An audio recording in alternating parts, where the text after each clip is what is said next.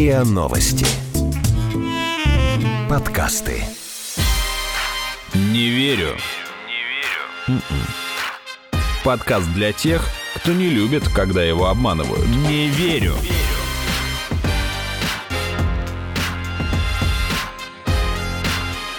Не верю.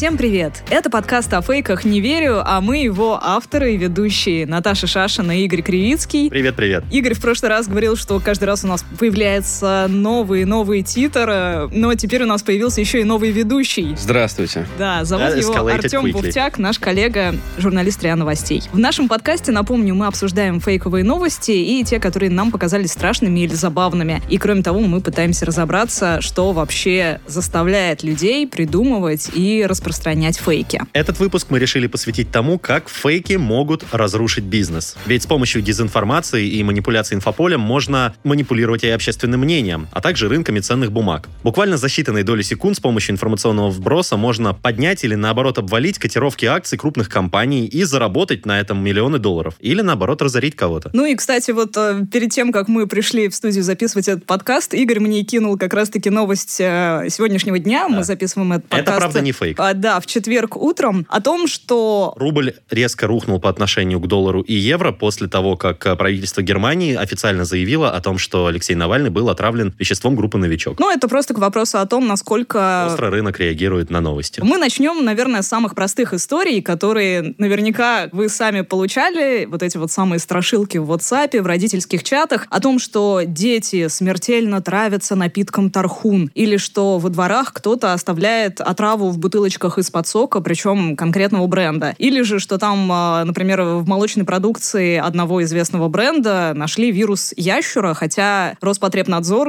об этом ничего официально не заявлял. Получается, это, наверное, тоже примеры фейков, которые запускаются специально, возможно, для того, чтобы ударить по какому-то конкуренту. По крайней мере, когда мы рассматривали эти новости в предыдущих эпизодах, некоторые из наших экспертов были согласны с этим мнением. Возможно ли, что это запустил, например, какой-то производитель? Буратино. Слушайте, да вполне. На самом деле, я давно уже всем говорю, что я, например, хочу свой футбольный турнир между брендами. Например, там Бургер Кинг против Макдональдса встречаются на поле боя. Драка едой. Нет, нет, футбол как бы, или хоккей, или э, у них есть бойцы свои UFC. То же самое, то есть это агрессивная реклама. Недавно, кстати, была фотография, где два офиса друг напротив друга, Альфа-банка и МТС, и вот они друг друга троллят вывесками и плакатами. Ну, то есть... А, да, это Вы говорите просто про ту борьбу, которая ведется, незримая вот эта война. Подковерная. В общем, если бы у меня был свой бизнес, я бы именно так и делал. Я бы пускал в WhatsApp слухи про то, что, знаете, если вы носите трусы Кевин Кляйн, это приведет к смерти. И все. А если вы носите трусы Пойте. Артем Буфтяк, Да, то- да, да, да, да, да. То это улучшает ваше самочувствие. И привлекательность. Ну, мне все-таки кажется, в таких историях важно то, что фейки создаются вокруг какого-то страха, который волнует аудиторию. Ну, то есть, например, для родителей и детей всегда самое важное — это безопасность. И, соответственно, они, возможно, не станут покупать какую-то конкретную марку сока, если узнают, что, ого, а там может быть отрава. Но эти Вот. все фейки, они пускаются с прицелом на аудиторию очень доверчивую, которая не, не, так сказать, не дает себе труда некоторого, чтобы проверить какую-то новость. И Это правда. просто как бы, ой, новость, надо в нее поверить. И распространить, и разослать Конечно, другим таким десяти друзьям, иначе кто-то умрет Да, да, обязательно. да, да, да, да. Ну, вопрос в Или том, за можно ли этому как-то противостоять, если ты владелец бизнеса. Ну, нужно тоже держать руку на пульсе и очень оперативно реагировать на любые сообщения И в запускать инфополе. свои страшилки, что ни в Тархуне там... Ну, это, знаешь, это как волки-волки. Если тебя поймают за руку, что ты пустил эту страшилку, то потом доверия к тебе никакого не будет. Поэтому это история, так сказать, медаль с двумя... Сторонами. Да. А, Еще интересно то, что иногда это касается политической концепции, что ли, которую продвигает компания. Но, правда, это в основном не у нас бывает, а я нашла примеры только из США. А именно после победы Трампа были две такие истории. Во-первых, относительно производителя кроссовок New Balance, потому Мгм. что их объявили э, даже официальным брендом революции Трампа, а неонацисты... Сумасшедшая история вообще. Да, даже говорили, что там это кроссовки, обувь белых людей. И все только от того, что представитель компании поддержал Трампа в его позиции против Тихоокеанского партнерства. При том, что Они и раньше. тоже под- Да, и они и раньше... Они и раньше это говорили, да, и все как бы такие, ну ладно. Но тут как только это было после твита Трампа, Трампа. Бум. Да, причем вот эту же позицию Уничтожить Клинтон Balance. тоже поддерживала. Но, тем не менее, все это восприняли как, ага, так вот, значит, вы за Трампа. И, И после некоторые этого... вот уничтожить New Balance они восприняли не как шутку, а многие этой марки объявили бойкот и даже сжигали свои кроссовки от этой фирмы. Ну и вот была еще одна история тоже после победы Трампа, когда сторонники его как раз-таки призвали к бойкоту продукции PepsiCo. Там было инфоповод, весь состоял, строился на, на самом деле, несуществующей цитате президента компании Индры Нуи, где она якобы призывала почитателей Трампа перенести свой бизнес в другое место. Но на самом деле она этого никогда не говорила. Но, тем не менее, сразу же упал и уровень потребительского восприятия этого бренда, и упали акции. Ну, то есть для PepsiCo из-за вот именно этого фейка, это был, по-моему, 2016 ну, Так, ну подождите, подождите. год Вот, сложился не очень хорошо. вот здесь я не понимаю. Смотрите, значит, э, New Balance поддерживает Трампа, кроссовки сжигают. Но Так. должны же покупать их тогда те, кто поддерживает. Трампа. Здесь наоборот. То есть он призывает бойкотировать Пепси. Значит, те, кто против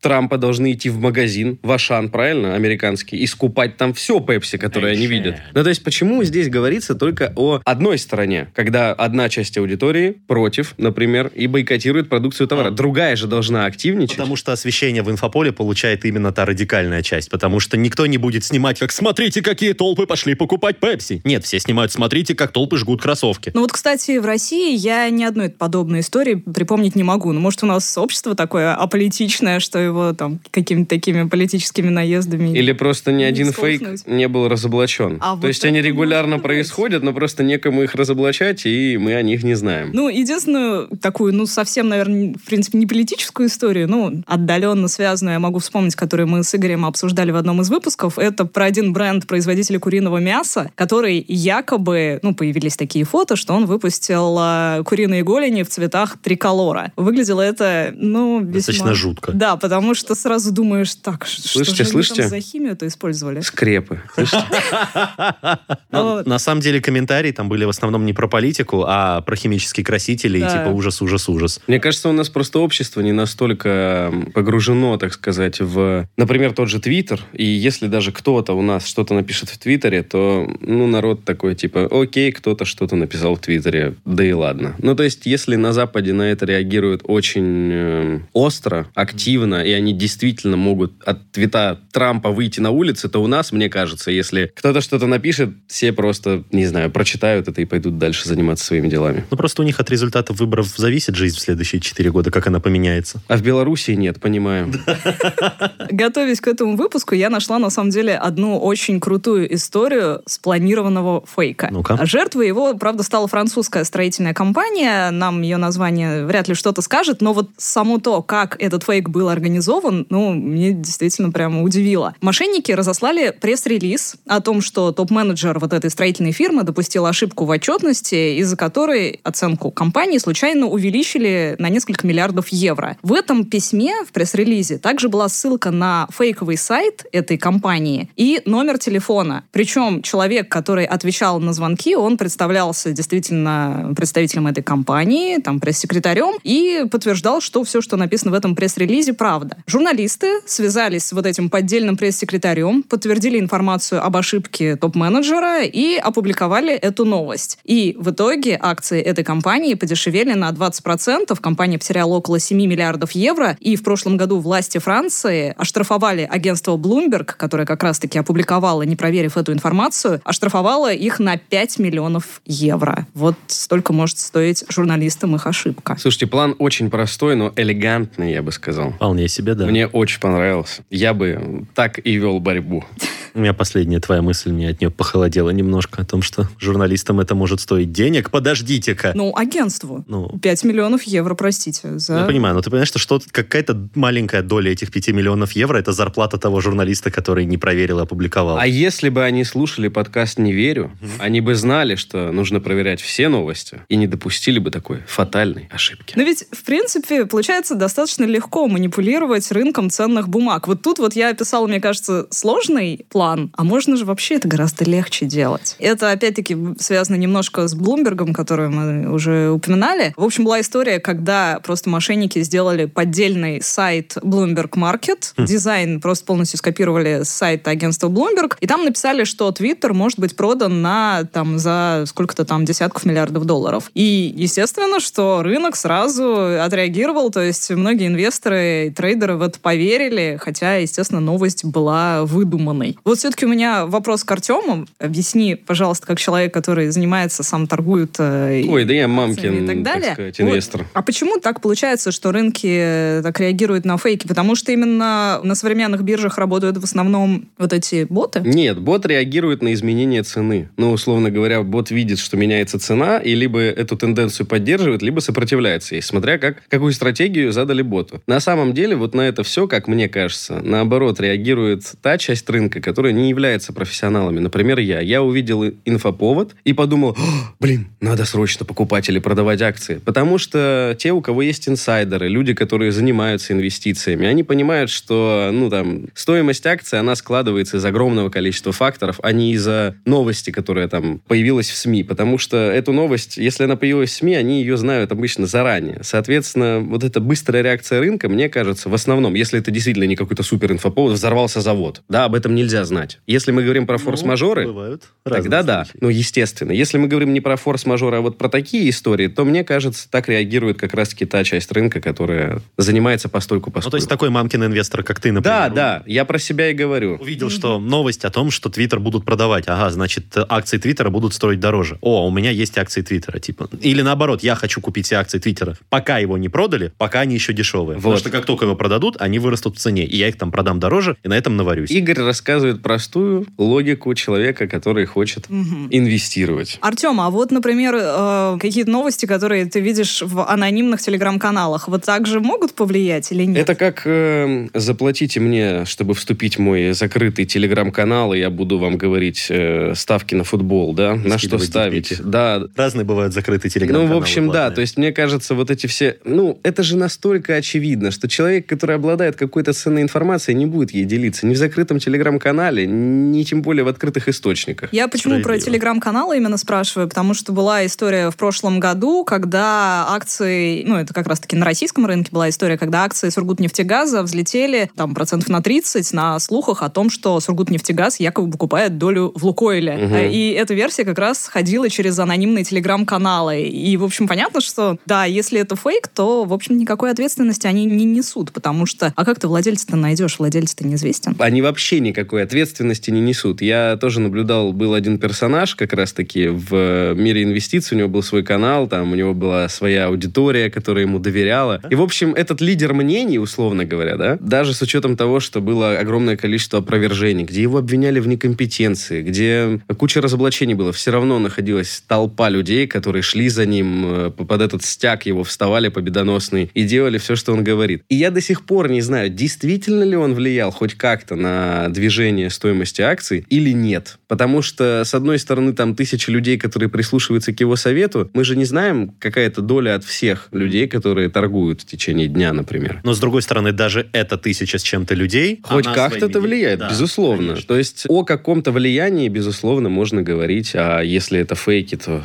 за милое дело. Интересно, а можно не заморачиваться и просто пустить слух о том, что акция такой-то компании выросла или упала на столько-то процентов? Не, ну ты же это увидишь по системе, Это если правильно? ты отслеживаешь. А если ты такой мамкин инвестор, который делает это спорадически? Mm. О том, насколько сейчас легко с помощью фейковой информации манипулировать рынками и вообще как этому можно противостоять, свой комментарий для нашего подкаста дал основатель телеграм-канала Финсайт Олег Анисимов. Давайте его послушаем с развитием анонимных медиа в интернете, это не только Телеграм, но и сайты разного рода, это и социальные сети с э, фальшивыми группами и так далее. Но в России наибольшее распространение получил, конечно, Телеграм. Риски того, что э, фейки будут использоваться для раскачки того или иного бизнеса, конечно, повышаются. И мы уже видели, как фейки используются для манипулирования рынками акций или облигаций с помощью крупных анонимных телеграм-каналов. Вот. Но с этим, в принципе, можно бороться, потому что у нас в ЦБ есть специальный департамент департамент противодействия недобросовестным практикам на финансовых рынках, который возглавляет Валерий Лях. Этот департамент может расследовать цепочку сделок. То есть можно посмотреть, кто перед такими фейками закупал акции, кто продавал их после того, как цена взлетела. В принципе, тут есть механизм воздействия. Но все это осложнено, конечно, тем, что люди, которые этим занимаются, пытаются сохранять анонимность. Конечно, манипулирование рынками акций, оно считается большим преступлением, например, в США, потому что это, по сути, паразитирование на финансовом рынке. Это люди, преступники, которые отбирают, по сути, деньги у других участников рынка. Либо они используют инсайдерскую информацию, что тоже очень бьет по всем остальным участникам рынка, либо они пользуются манипулированием, также запрещенным во многих странах. Пока случаев того, чтобы какому-то бизнесу в России России прямо-таки навредили фейкам, я припомнить не могу, но такие варианты тоже возможны, технологии растут. Сейчас мы видим, что те же мошенники постоянно притворяются известными компаниями, они обзванивают э, людей, говорят, мы там Газпром Инвест, мы там Лукойл Инвест, давайте-ка инвестируем деньги, э, мы вам подарим золотые горы. Сплошь и рядом такое использование крупных брендов. И, в принципе, конечно, какие-то фейки могут сказаться на том же курсе акций. Вряд ли они скажутся на продажах компаний реальных, да, но они могут повлечь за собой просто паническую реакцию на биржах и сброс акций. Я на самом деле чуть-чуть хотел не согласиться, ну, только с тем, что это очень связано именно с развитием интернет-анонимных источников, потому что я вполне себе могу представить в каком-нибудь прошлом или позапрошлом веке анонимную колонку в газете, например, или заметку. Ну да. Пришло письмо в редакцию. Сама суть не да. изменилось, просто Абсолютно. инструменты чуть-чуть поменялись. Да, да, да, я только об этом. Со всем остальным как бы мне возразить нечего. И вот как раз-таки о новых инструментах. Э, недавно же была история, когда взломали твиттер-аккаунты очень известных людей. Там э, от Обамы и Маска, по-моему, угу, тоже, угу. да, и выманивали у подписчиков биткоины. И Kanye West тоже. Да, да, да. Но при этом ведь получается, что, да, вот они там выманили биткоины на сколько-то там тысяч долларов, но ведь, в принципе, если бы там они написали бы в их аккаунтах что-то другое, то можно было там вообще, не знаю, какие-то серьезные шоки на рынке вызвать. Ну, по крайней мере, акции Твиттера, пока они эту проблему не устранили, они в моменте падали более чем на 4%. Ну, я к тому, что этот инструмент можно было бы как-то еще более масштабно использовать. Кстати, забавно. Просто сейчас... взламывать кого-то и там пишешь какую-нибудь ерунду, по факту можно экономикой манипулировать. Угу. Вот Трамп так делает. Пишет всякую ерунду в Твиттер. Мир потом пугается. И мне хочется, наверное, немножко взглянуть в будущее. А не будет ли скоро так, что нас одолеют, например, дипфейки, которые будут просто убивать любой бизнес? А ты взяла с собой свой хрустальный шар? Но я бы хотела взглянуть, да. То есть ты предлагаешь нам поразмышлять? Давайте повангуем немножко, да. Давай. А что, мне кажется, давно уже Дипфейки среди нас. Вы думаете, это что, реальные люди по телевизору? Вы думаете, голос Артема настоящий? Нет, это я говорил параллельно сам собой, а потом меня затюнили, Нет. запичили ниже. Знаете, мы можем, конечно, шутить насчет этого. На самом деле была в прошлом году история, когда мошенники позвонили гендиректору британской фирмы, который думал, что он беседует с человеком из подразделения той же фирмы в Германии, и тот человек абсолютно вот узнаваемым голосом попросил его перевести там какие-то деньги на определенный счет. Но оказалось, что этот голос был подделкой, очень умелой, с помощью искусственного интеллекта. Вот. Собственно, вот Киберпанк. так вот. Да, утекло там около 200 тысяч долларов. До нас это тоже... Копейки. Ну, слушай, это копейки для компании, но это очень приличные деньги для парочки мошенников. Да я же, да. ну, понятное дело. Я понимаю. Но на самом деле до нас это тоже, если дойдет, то дойдет чуть позже, потому что у нас тоже уже есть эта технология. Например, вот э, группа компаний Басилевс или Василевс, я не помню, как она правильно называется. Толково, что ли? Бекмамбетова. А, Бекмамбетова. А. Да, ну то есть, которая занимается всеми этими ну, новыми формами медиа. У них есть э, пак голосов знаменитых людей, которые можно, ну то есть, как в Google переводчике ты вбил Google озвучка, да, да, только да, это да. будет озвучено их голосами. И типа настолько хорошо они это сделали, что вообще-то ну на федеральном уровне охраняется эта технология, и для того, чтобы получить право использовать этот голос для чего-нибудь, для какого-то проекта, нужно обращаться в органы с официальным запросом и получать официальное разрешение. Угу. Ну, тогда можно, правильно? Голоса да. умерших людей использовать. Um, как круто, а? Приколись. Ну да, только... С тобой будет вести подкаст, например. Иосиф Сталин. Как это повлияет на рынок? Люди услышат да я просто сейчас говорю про использование. То, что, окей, живущих людей, которые действительно могут на что-то повлиять, их голоса нельзя использовать. Но голоса тех, кого уже с нами нет, можно. Теоретически. Ну окей, но... Вы думали, что меня с вами нет? Ха-ха, а вот он я. Угу. Ну а если не голоса, а, а вот прямо визуальный образ, видео, ну... Ну это-то... Это Господи, эта технология пошла в массы. Все уже у меня Вот куча именно. друзей меняют лица Конора Макгрегора на свои, где вот он именно, выходит. что у меня тоже весь Инстаграм этим завален, как кто-нибудь там, вот э, Игорь Кривицкий в образе Рона Уизли, например. Ладно, он не выставлял это в Инстаграм, Да. это я, я Это он тебе- выставил это в свой Инстаграм, что? Значит, вам нужно зайти в наш закрытый телеграм-канал, где каждый день видео с Игорем Кривицким, где он...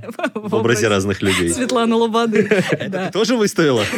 Вот, но нет, давайте все-таки представим, что вот мы просыпаемся утром и видим, например, Тима Кука, который говорит, что там телефоны, там, которые производит Apple, смертельно опасны. Я думаю, там будет что-нибудь То есть ты в это поверишь, что сам Тим Кук пилит сук, на котором сидит. Слушай, но Это было в рифму. Ты, ты все в никогда не читал зависимости рэп? от того, как бы это было сказано, а почему бы и нет. Я думаю, Хорошо, там было может бы быть, я бы не потоньше, поверила, а там многие люди поверили. Это было бы потоньше на самом деле. То есть не то, что не смертельно опасен, а я не знаю. Ну, то есть как бы, что на самом деле нам большинство технологий разрабатывает какой-то no-name контора из Китая. Как бы мы в Калифорнии просто переводим на английский. Мир ужаснулся, когда увидел это письмо. Шок. Шок. Что завещал Стив Джобс? Но я просто к тому, что поверить в это, в общем, Да, можно. безусловно, нет. На самом деле, я говорю, все фанаты теории заговора Мгм. искренне считают, что технология давно уже, давно уже пошла в массы. И люди, которых мы видим, не те, за кого себя выдают. Артем, а у тебя чип есть? Чип? Да. Нет. Врешь. И не докажешь.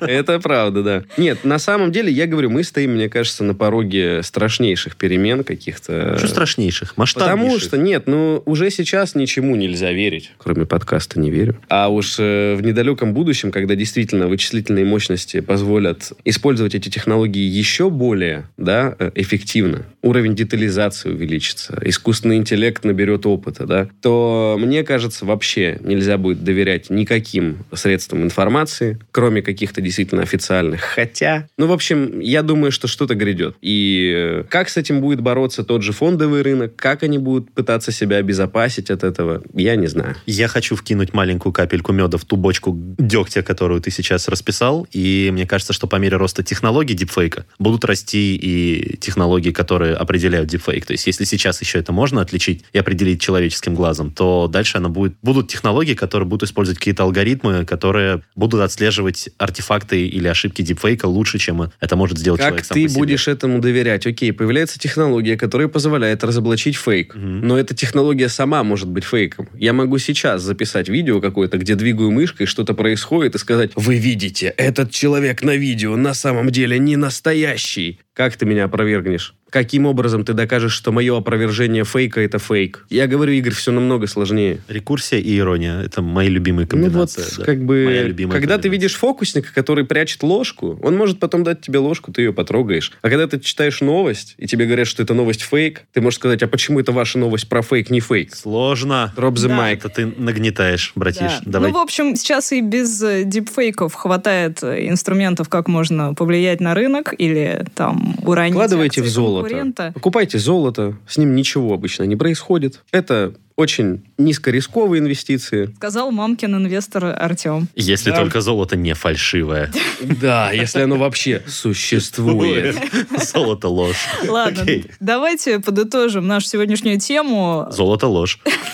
В общем, фейки — это реальная угроза для бизнеса, поскольку и сейчас мошенники могут приписать кому угодно лживую цитату, могут вкинуть новость э, в анонимный телеграм-канал или на поддельный сайт, или даже изготовить поддельный пресс-релиз, ну и концов потом просто не найти. При этом фейки могут навредить не только финансам. В общем, цели их могут быть совершенно разные. Это и лоббизм каких-то интересов, или травля конкретного какого-то человека или компании, ну и нанесение, в общем, медийного урона репутации. Ну да, вот я как раз хотел сказать, что фейки в первую очередь влияют на репутацию. А уж репутация и ущерб репутации влекут за собой ущерб стоимости. Маленький тоже такой фейк для наших геймеров, если среди нас такие есть. В общем, была новость недавно, ну как недавно, несколько лет назад, мне кажется. В общем, нашелся мужчина, фанат серии Fallout, Мгм. который за свои деньги создал сайт поддельный, как будто бы новой игры с анонсом этой игры, вел блог, купил От за несколько типа, да? Типа, да. За несколько тысяч долларов смонтировал даже трейлер. Или хотел уже смонтировать трейлер. И самое интересное было, что огромное количество людей в это поверило. Домен был похожий, дизайн был похожий, вся предыстория, все, что было написано. Все было очень похоже на настоящий свой сайт в преддверии выхода новой игры. И самое интересное было то, что компания Bethesda, которая является правообладателем этой серии, Издателем. ничего не сказала практически вот до самого последнего момента. И как к этому относиться? То ли они хотели пиара, да, какого-то определенного, бесплатного, потому что про это все пишут, но при этом они к этому никак не прикладывают свою руку. Но огромное количество людей в это поверило и очень расстроилось, когда узнало, что на самом деле это все подделка. Я не знаю, запустила это сама Bethesda или нет, но в любом случае это, я думаю, им сыграло как раз на руку, потому что они получили бесплатный анализ рынка,